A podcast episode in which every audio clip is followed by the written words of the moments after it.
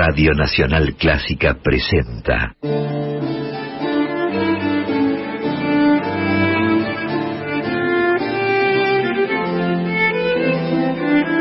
Clásica en La.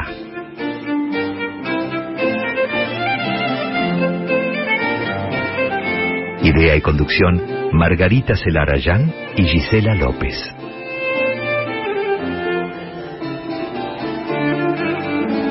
Hola, ¿cómo están? Comenzamos Clásica en La, este espacio que cada jueves dedicamos a compartir las actividades, creaciones, trayectorias de compositoras y de directoras. Yo soy Margarita Celarayán y hacemos este programa junto a mi compañera, mi socia, mi coequiper Gisela López. ¿Cómo estás, Gisela? ¿Qué tal, Margarita? Hola a todas, a todos. Qué gusto, ¿no? Que estén del otro lado, preparadas y preparados para un tiempo de música clásica, un caudal de música clásica preparada para estas dos horas de programa de radio. Acá en FM 96.7, Nacional Clásica, desde la ciudad de Buenos Aires, en Argentina. Música clásica, ya sabes, con perspectiva de género, algo que definitivamente precisamos hoy por hoy tener en los medios de comunicación para promover la igualdad. Y aquí con Margarita lo hacemos una vez por semana, cada jueves, y el material que hoy escucharás, podés volver a oírlo como podcast, siempre lo decimos y te invitamos a seguirnos allí también en iTunes y también en Spotify. 24 horas después más o menos de emitido este programa que estamos grabando, ya tenés hecha la programación para que puedas disponer de ese material en esas dos plataformas de streaming, Spotify y también en iTunes. Y en esta emisión, Margarita, tenemos muchísimo material, mucha música clásica y muchos nombres de mujeres. Sí, claro, por supuesto. Muchos nombres de compositoras, de directoras, mucha música, mucha información, también historias. Y el comienzo, como siempre, como cada jueves, va a ser con un recorrido histórico para conocer las creaciones y también las historias de tres compositoras de fines del siglo XVIII y principios del siglo XIX. Y la historia de la primera de estas compositoras empieza a mediados del siglo XVIII en Alemania.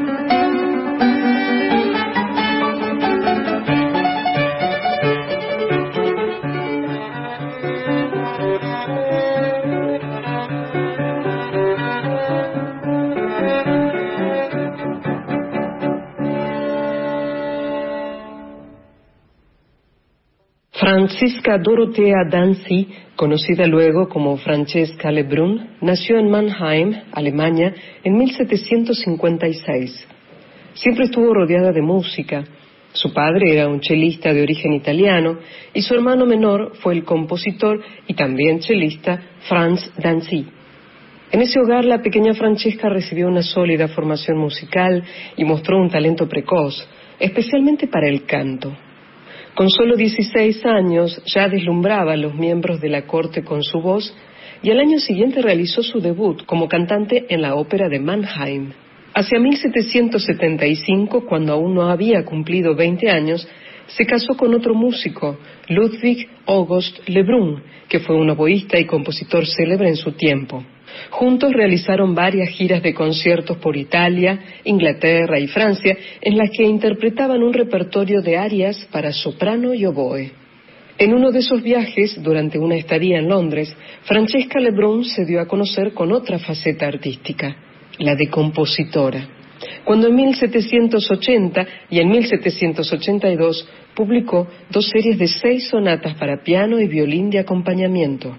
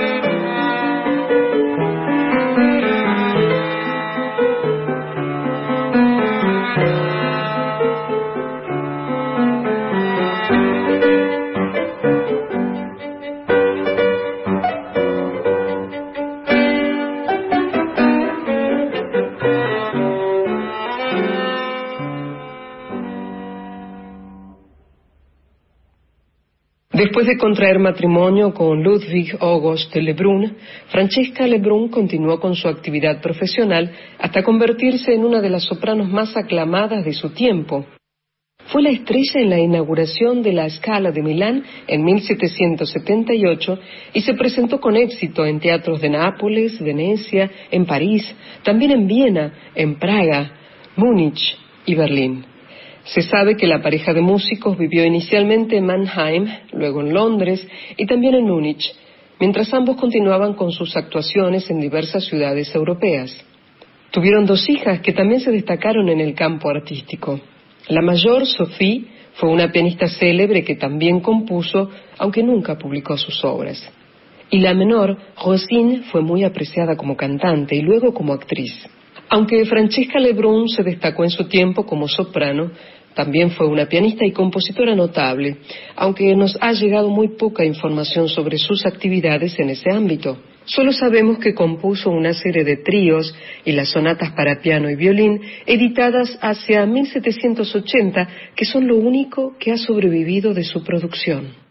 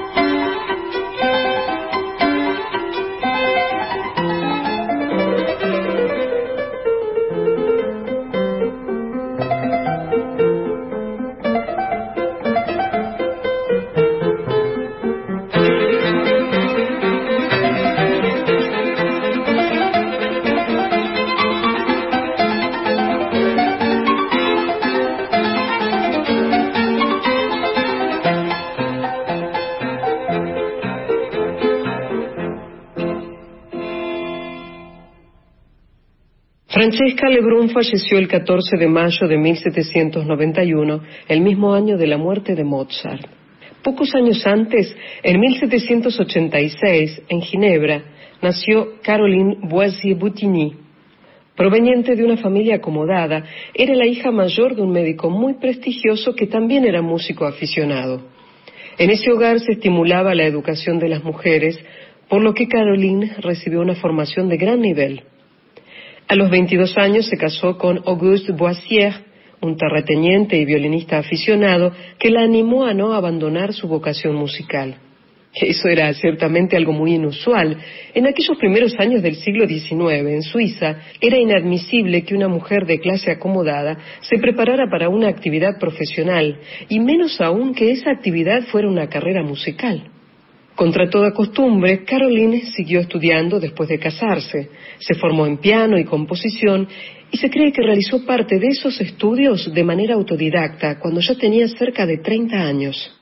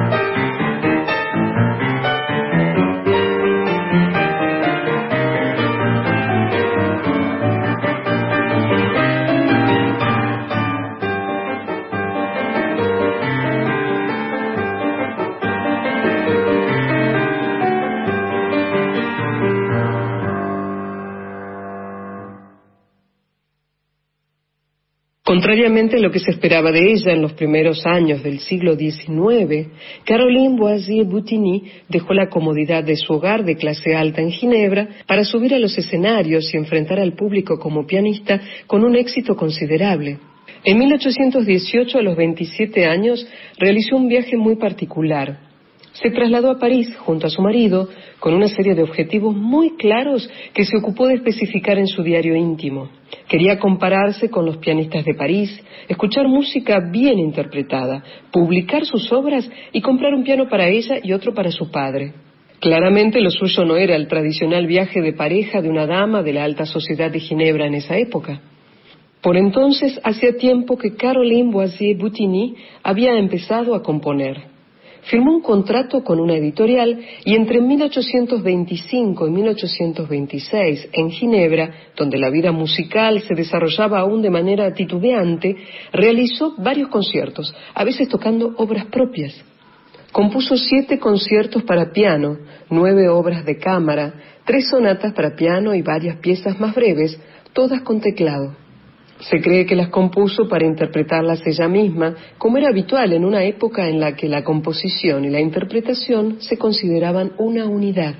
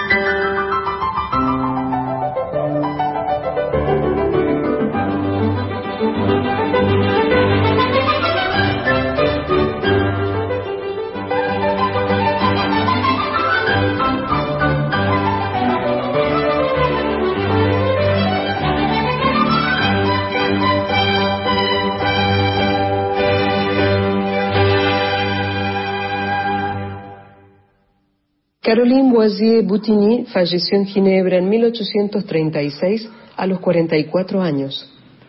Helene Ries, luego conocida como Helene Liebmann, fue contemporánea de Boisier Boutigny. Nació en 1795 en Berlín y desde muy pequeña recibió clases de música de los profesores más respetados de la ciudad. La pequeña Helene se destacaría desde temprano como pianista y también como compositora. A los 10 años ofreció su primer concierto y a los 15 publicó su Opus 1, una sonata para piano. En 1813, cuando ya era una pianista conocida en Berlín, Helene se casó con John Joseph Liebman, un comerciante de Londres, y adoptó el apellido de su marido. Al parecer el matrimonio se mudó primero a Viena y luego a Londres, donde ella continuó sus estudios de composición con Ferdinand Reis, un antiguo alumno de Beethoven. En esos años londinenses, Helene Liebman no continuó con su actividad como concertista, pero siguió componiendo y publicó algunas de sus creaciones.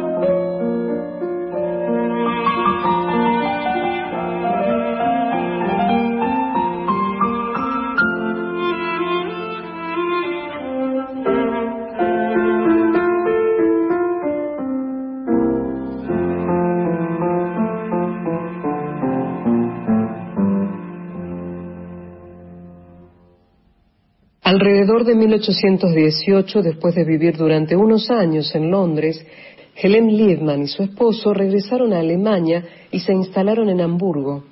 No se conservan registros de su actividad musical en esos años. Solo se sabe, curiosamente, que realizó algunas presentaciones como cantante en una nueva faceta musical que hasta entonces no había explorado. No hay información sobre su actividad como compositora ni de su vida pública después de 1819. Solo se encuentra una referencia a ella en el diario de Clara Vick Schumann, en la que menciona que Liebman estuvo presente en un concierto de Clara en Hamburgo en 1835. Durante un periodo breve, entre sus 15 y sus 21 años, publicó numerosas obras que incluyen dos series de canciones, un cuarteto, tríos, dos sonatas para violín y diversas piezas para piano. Pero al no haber registros posteriores, se cree que luego abandonó su actividad como creadora. No hay certeza sobre el año del fallecimiento de Helen Liebman, solo se sabe que fue después de 1835, tal vez alrededor de 1869.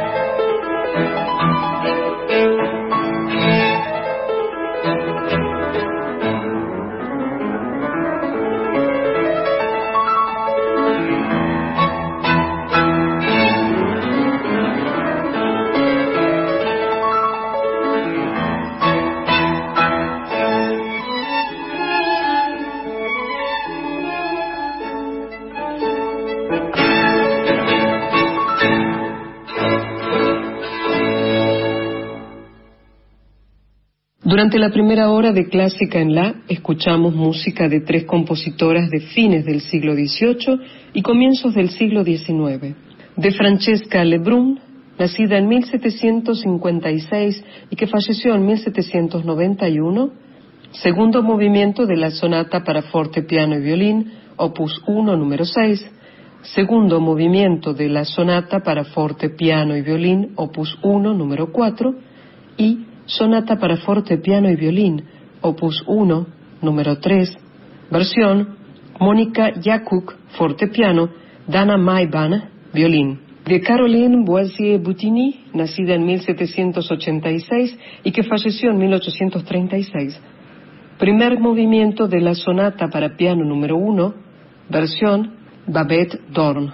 Y final del concierto número 6 para piano, flauta y cuerdas, la suiza Eva María Zimmermann al piano, Regula Koffer en flauta, Orquesta de Cámara de Berna, dirigidos por Matthias Kuhn, y luego de Helene Liebmann, que nació en 1796 y se presume que falleció en 1869, segundo movimiento de la sonata para cello y piano, opus 11, Thomas Bliss en cello y María Bergman al piano y primer movimiento del gran trío número uno en la mayor, opus 11, Trío Vivente.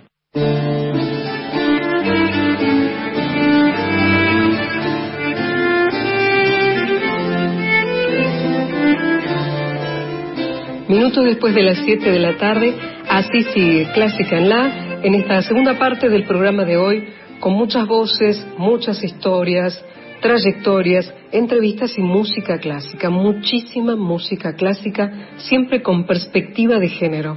Yo soy Gisela López y con Margarita Celarayán gestamos este contenido semanal, el que también podés ver reflejado en las redes sociales de nuestro programa. Podés buscarnos en Facebook, en Twitter y también en Instagram. ¿Cómo? Pones arroba en la clásica. Arroba en la clásica. ¿Sí? Todo junto, minúscula, arroba en la clásica en cualquiera de estas redes sociales y vas a encontrar nuestros espacios en esas plataformas.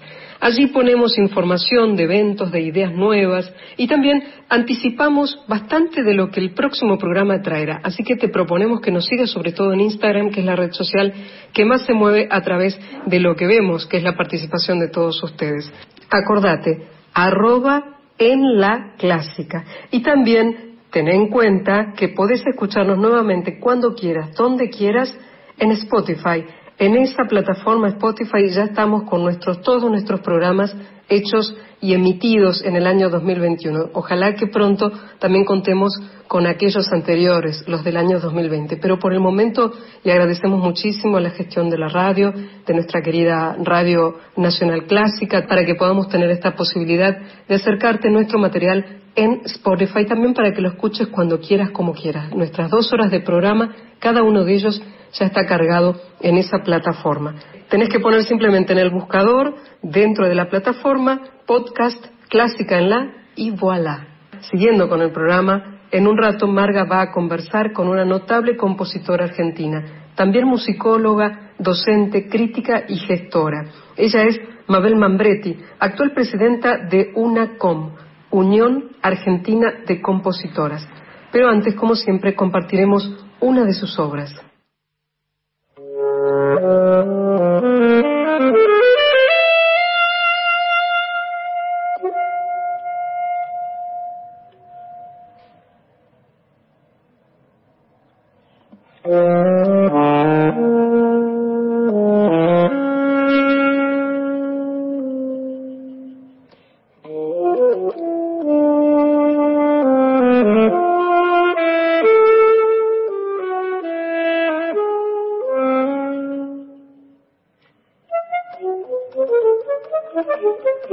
Thank you.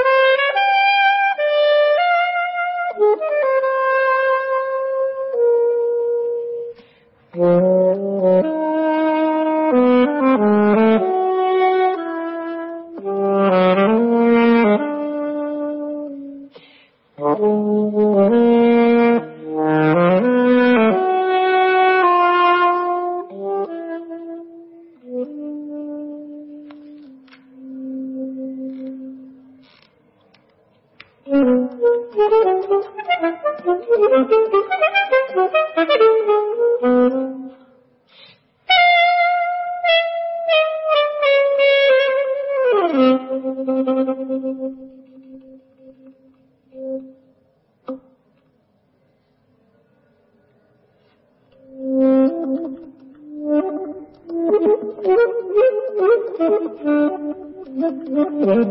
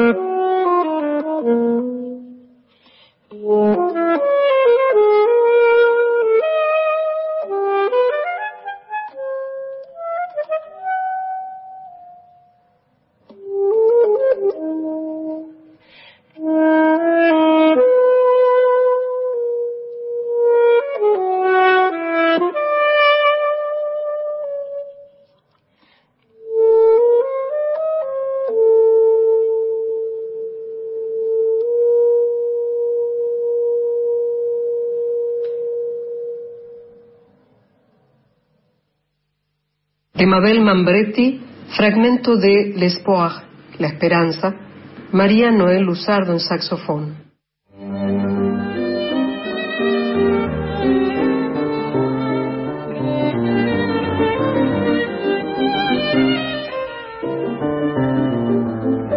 Seguimos en Clásica en La y como anticipaba hace un rato Gisela López, vamos a conversar con una notable compositora argentina que además de su actividad como creadora, se ha desarrollado en un montón de otras áreas dentro de lo que es el campo musical, como investigadora, como crítica, como pedagoga, como gestora, organizadora de conciertos.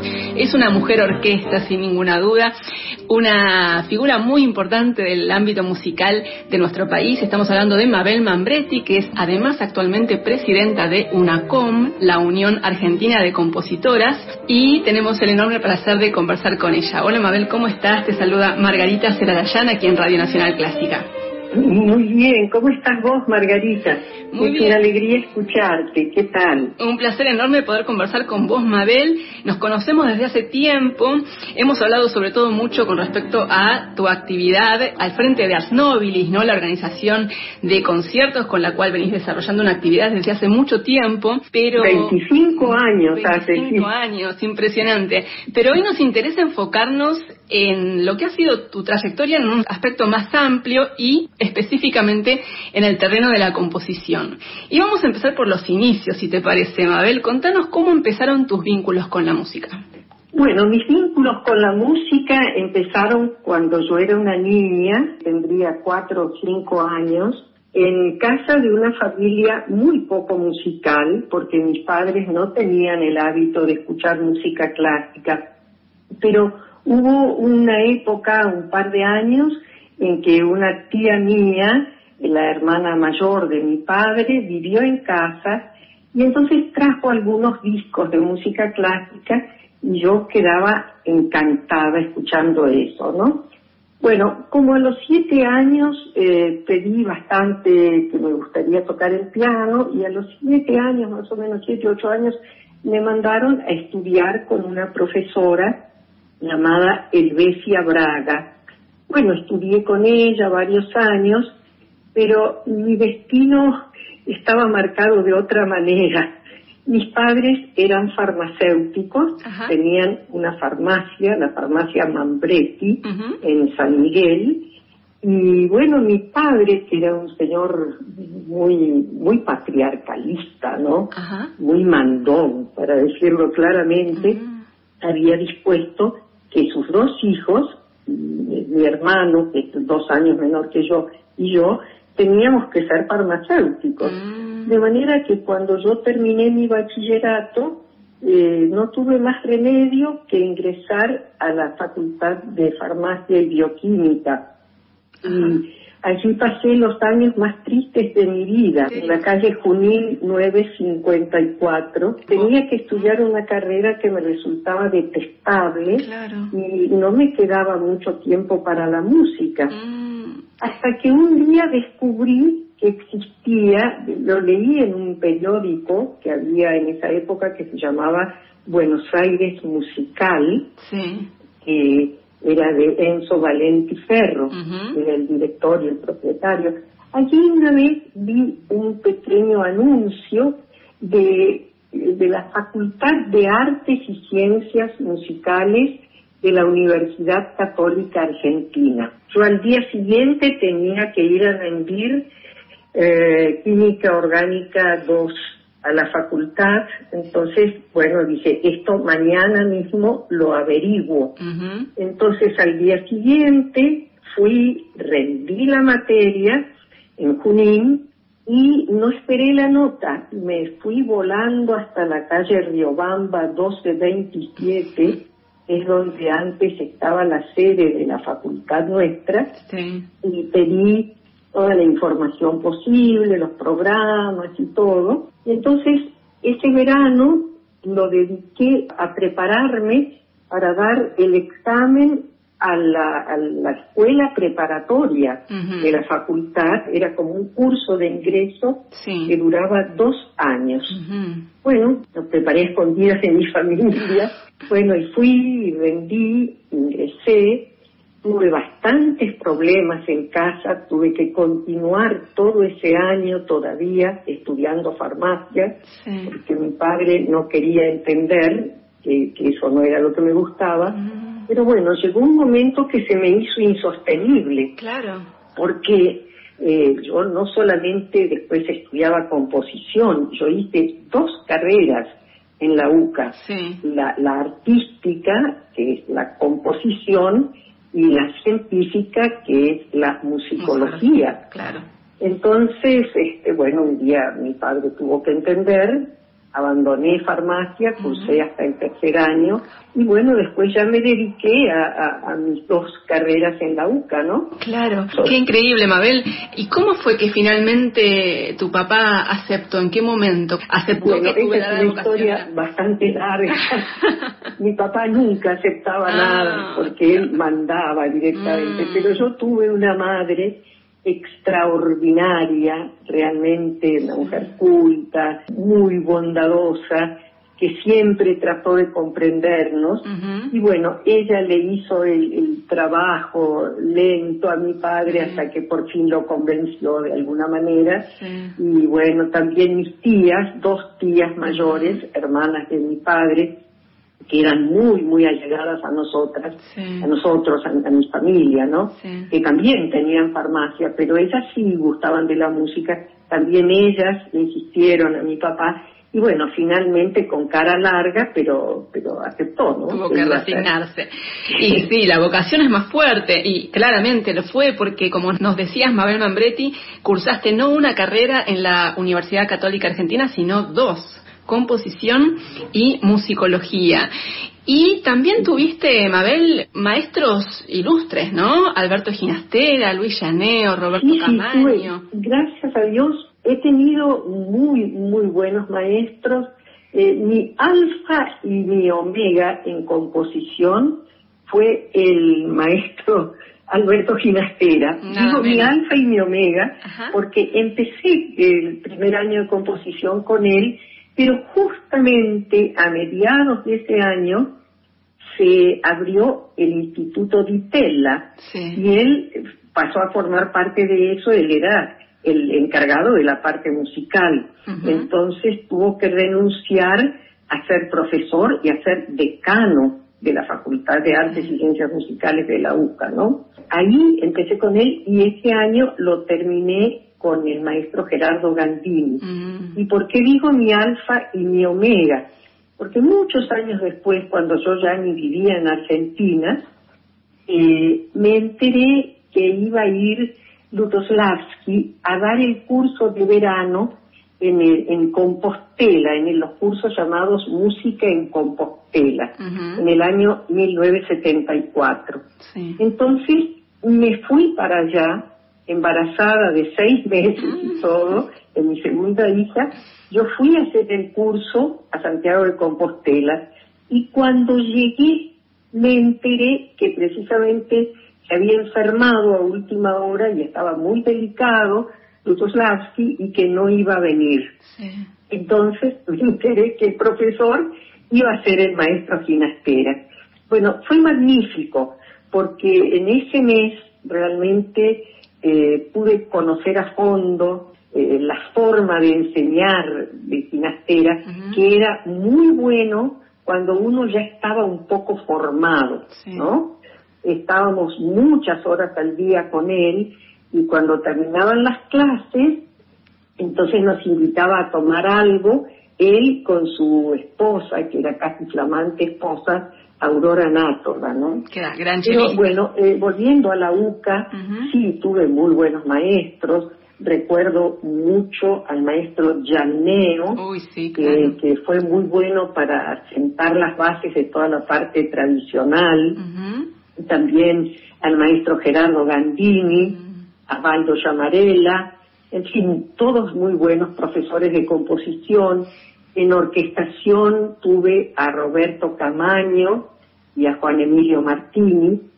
Y en musicología tuve a dos grandes, grandes figuras que marcaron de alguna manera mi, vida profesional, que fueron primero el maestro Ayestarán, Lauro Ayestarán, uruguayo, que vivía en Montevideo y viajaba los viernes a darnos clases, ¿no? Todos los viernes. Y posteriormente tuve al maestro Carlos Vega, gran maestro de maestros, de todos los grandes eh, musicólogos y etnomusicólogos latinoamericanos.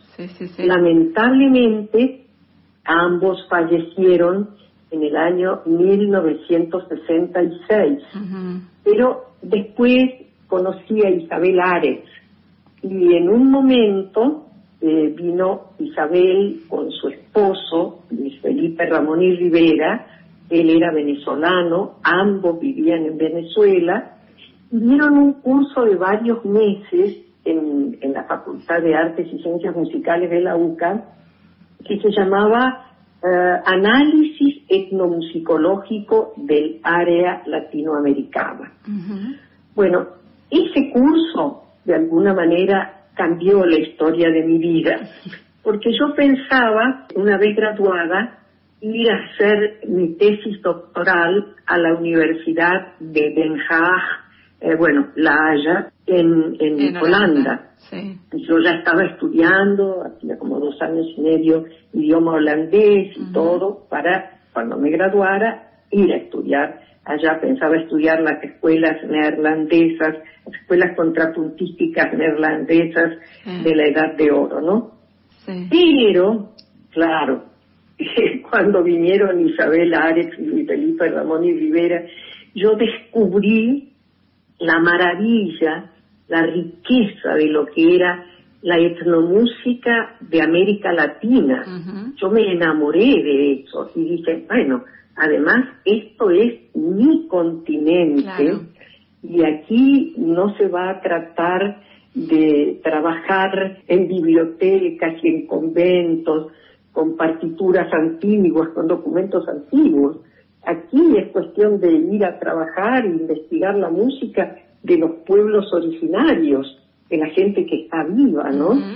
Estudié mucho en ese curso, realmente trabajé mucho, mucho, y de allí me conocieron Isabel y Luis Felipe, y de allí salió mi posterior contrato para que en cuanto me graduase, fuese a trabajar al Instituto Interamericano de Etnomusicología que existía en Caracas, ¿no? Sí. Eh, por eso cuando me gradué, este, me fui para allá, viví casi 14 años, allá me casé también con un colega, mi primer marido que era José Clemente Laya, eh, bueno, era compositor, era director de orquesta, ex alumno de Sergio Chelividaque, y también había hecho muchos trabajos de etnomusicología. En fin, ese curso que ellos dieron en la UCA, en la facultad mía de la UCA, cambió totalmente lo que yo tenía programado para hacer en mi vida futura.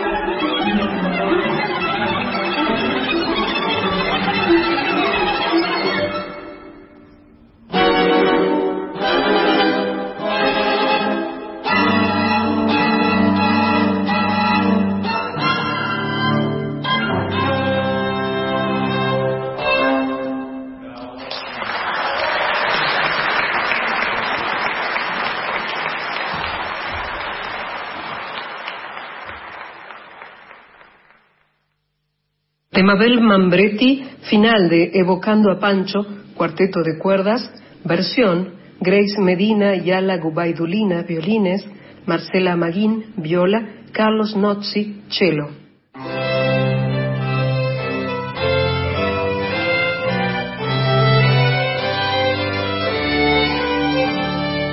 Estamos conversando con Mabel Mambretti, compositora, presidenta de la UNACOM, la Unión Argentina de Compositoras, y también con una amplísima trayectoria en diversas áreas del campo musical, como musicóloga, como crítica, como pedagoga, como gestora. Mabel, nos contabas recién que después de graduarte viajaste a Venezuela para centrarte en tu tarea como etnomusicóloga. Allá permaneciste varios años, trabajaste como investigadora, como docente también, y no dejaste de componer, seguiste componiendo allá también, ¿no? Sí, sí, en realidad llegó un momento cuando ya tenía dos hijas que se me hacía muy, muy difícil seguir haciendo viajes y la etnomusicología, porque tanto mi marido como yo trabajábamos, yo no tenía ni familia en Venezuela, eh, como para poder dejar las chicas cuando viajaba, ¿no? Y eran criaturas.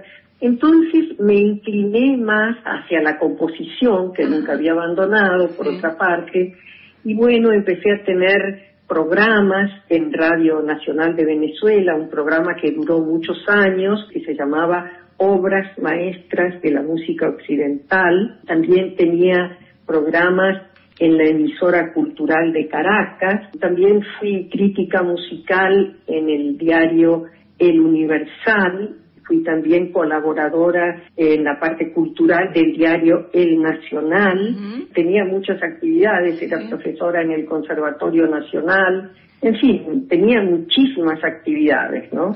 Sí, y también dedicaste tiempo a la composición. Las circunstancias te llevaron también a eso, como nos decías, ¿no? Tus hijas eran chicas, tuviste que interrumpir los viajes de tu tarea como etnomusicóloga y eso te llevó a enfocarte más en la composición. Y, por ejemplo, tu sonata cosmogónica, que es tu segunda sonata para piano, recibió la mención de honor del Premio Nacional Teresa Carreño en 1973 en Venezuela y tus obras se han interpretado en, en varias partes del mundo, ¿no? En Argentina, en Uruguay, en Venezuela, por supuesto, en Europa. ¿Qué lugar ha ocupado todo este tiempo la composición en tu vida, Mabel Mambretti? Eh, un lugar verdaderamente importante, pero por desgracia eh, no he tenido todo el tiempo, no, no he hecho tantas cosas dentro de la música y, aún fuera de la música en mi vida que no le he dedicado realmente todo el tiempo que esa actividad amerita, ¿no? En Venezuela, a pesar de todo lo que hacía y todo, eh, podía componer más. Tuve grandes satisfacciones, allí gané el máximo galardón, el Premio Nacional de Música, en el 80, gané dos veces el premio municipal de música, en fin, este, y allá se tocaban bastante las obras. Cuando regresé a la Argentina, yo regresé en realidad a comienzos del 82 porque quedé viuda de mi primer marido y estaba terriblemente triste. Eso me había puesto muy, muy, muy triste. Eh, se me había hecho el mundo como chiquitito. Eh, en fin, siempre es una persona muy optimista y muy de salir adelante, pero era algo que, que yo estaba muy enamorada de mi marido. Y bueno, un día mi marido fue al conservatorio a dar clase y antes de empezar la clase, en su primero, último y único infarto masivo, mm. murió. Fue una cosa tan de repente para mí, fue algo que yo estaba tan poco preparada. Bueno, finalmente mis padres nos mandaron los pasajes para venir a pasar las vacaciones a Argentina, mis hijas y a mí, me convencieron de que regresase, ¿no? Entonces, bueno, regresamos y tuve que comenzar de cero mi actividad musical en Argentina, ¿no? Después de tantos Los primeros años estuve un poquito pasiva porque todavía estaba muy, muy triste, ¿no? Y después, bueno, me asocié a la Asociación Argentina de Compositores, a la Asociación Compositores Unidos de Argentina, que desgraciadamente en este momento, en fin, tengo que presidir nuevamente porque falleció la, la presidente, que era la gran compositora Elena Larionov, falleció el año pasado, y bueno, yo era su vicepresidente, así que también tuve que asumir eso. Y a partir del momento de estar en dos instituciones, eh, retomé otra vez la composición y empecé a, trabajar otra vez y presentar obras. Y bueno, y me fui adaptando a la nueva vida en Argentina, ¿no? Y aquí en Argentina, Mabel Mangretti, pudiste ampliamente desarrollarte en todas estas áreas en las que te has desarrollado toda tu vida, ¿no? En la composición, la pedagogía, en la gestión también, en la investigación. Y nos decías que actualmente sos la presidenta de UNACOM, la Unión Argentina de Compositoras, que fue creada en el año 2012. Me gustaría que nos cuentes acerca de la tarea en esta asociación y qué tipo de acciones llevan adelante. En la UNACOM, felizmente, tenemos varias jóvenes compositoras muy entusiastas y el año pasado, si bien no pudimos ofrecer conciertos públicos porque era imposible, las salas estaban cerradas, este año la cosa tampoco pinta muy bien. Sin embargo, nosotras seguimos con nuestra actividad, seguimos reuniéndonos virtualmente todos los meses, haciendo nuestras reuniones, largas reuniones, eh, no solamente las que vivimos en Buenos Aires, ahora se han agregado otras eh, Cecilia Ardito, que es argentina y vive en Ámsterdam desde hace muchos años, este, María Cristina Casem, que vive en Lille, Francia, eh, Marisol Gentile, que vive en Rosario, eh, Elsa Justel, que vive en Mar del Plata, y todas las demás vivimos en Buenos Aires, ¿no? Entonces, bueno, hacemos mensualmente nuestras reuniones y hay algún día en la semana, que siempre son los, los días viernes, eh, que se escuchan obras de una com en las redes. Precisamente este año hemos tenido nuestra última, nuestra primera reunión, perdón, la primera, el domingo pasado.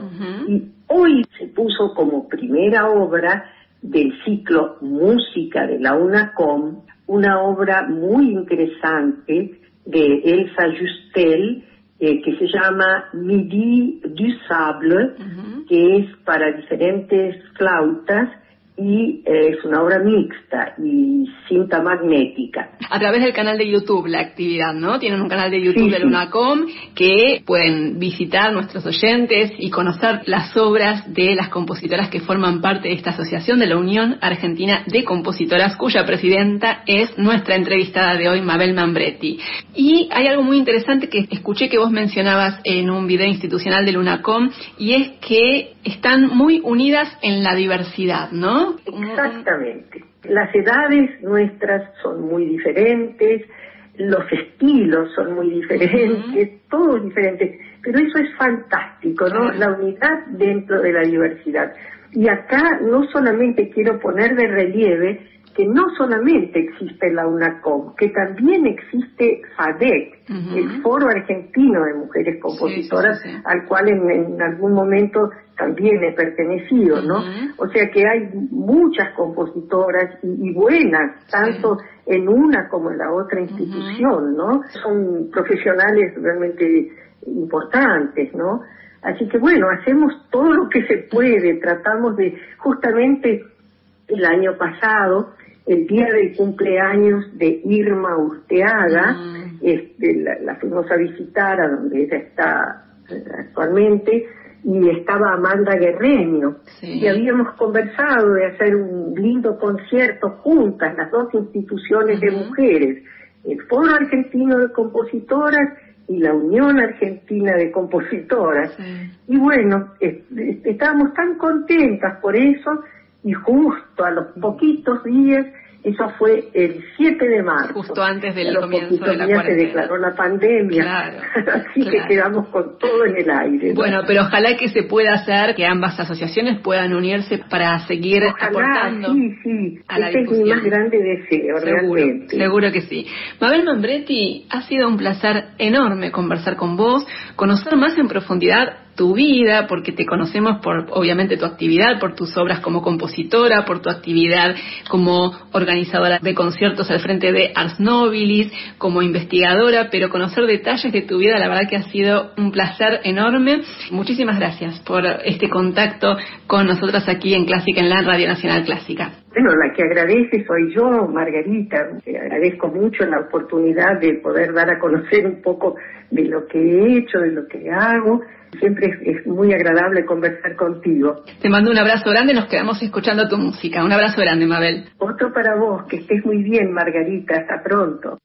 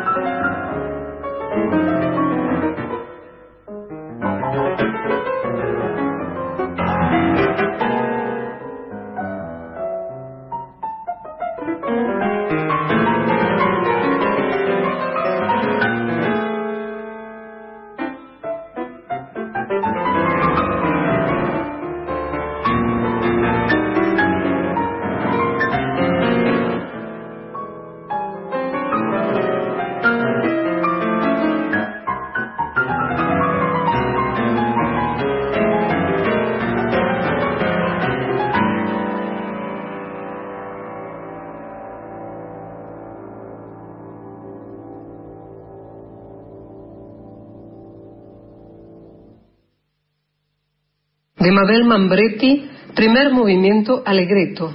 De la sonata cosmogónica, Valentín Suriz al piano.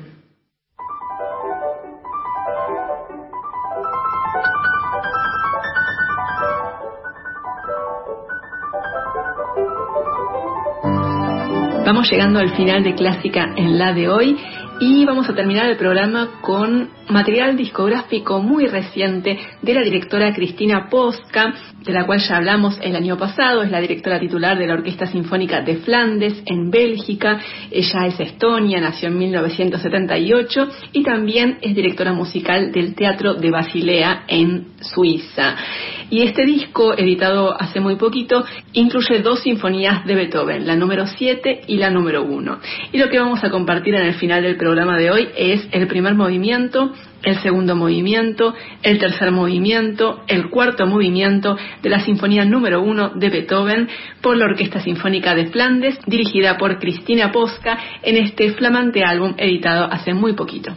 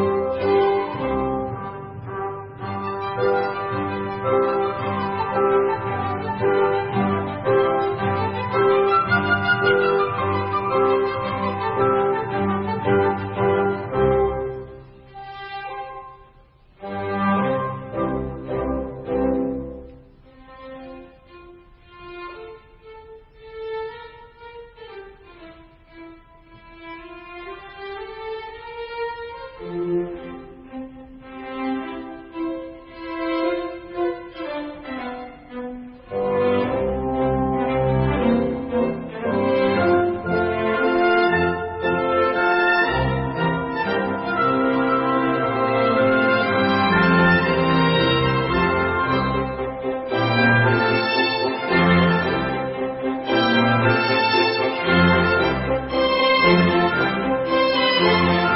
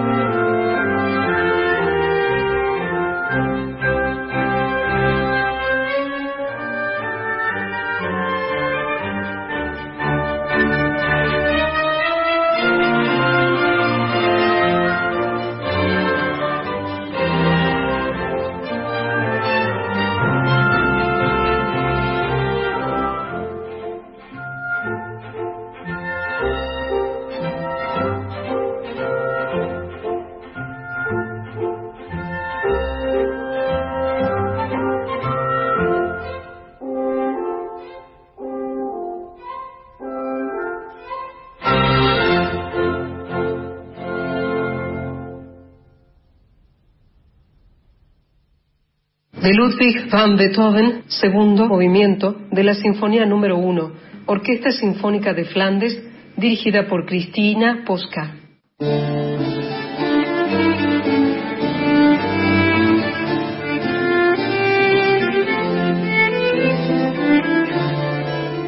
Otro final de una nueva emisión de Clásica en la Margarita Sí, así es, Gise. Hoy tuvimos, como siempre, muchísima música, historias, trayectorias y también una entrevista. Empezamos con un recorrido histórico que nos llevó a conocer y compartir música y también las vidas de tres compositoras de fines del siglo XVIII y comienzos del siglo XIX. Ellas fueron Francesca Lebrun, Caroline Boissier Boutigny y Hélène Liebman. Y ya en la segunda hora tuvimos una entrevista a la compositora argentina Mabel Mambretti y también un repaso por la trayectoria de la directora estonia Cristina Posca, que es una de las directoras más destacadas de la actualidad.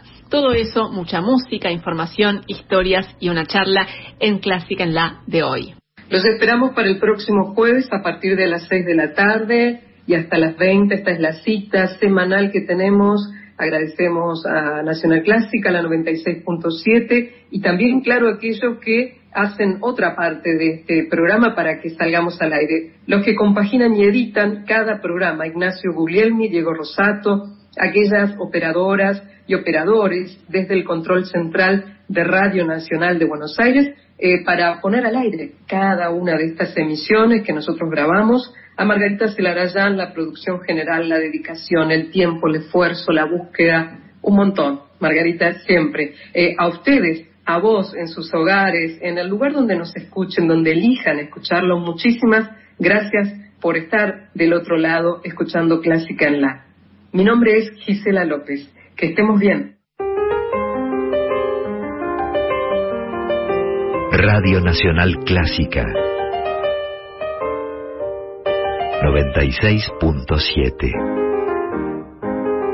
La radio pública argentina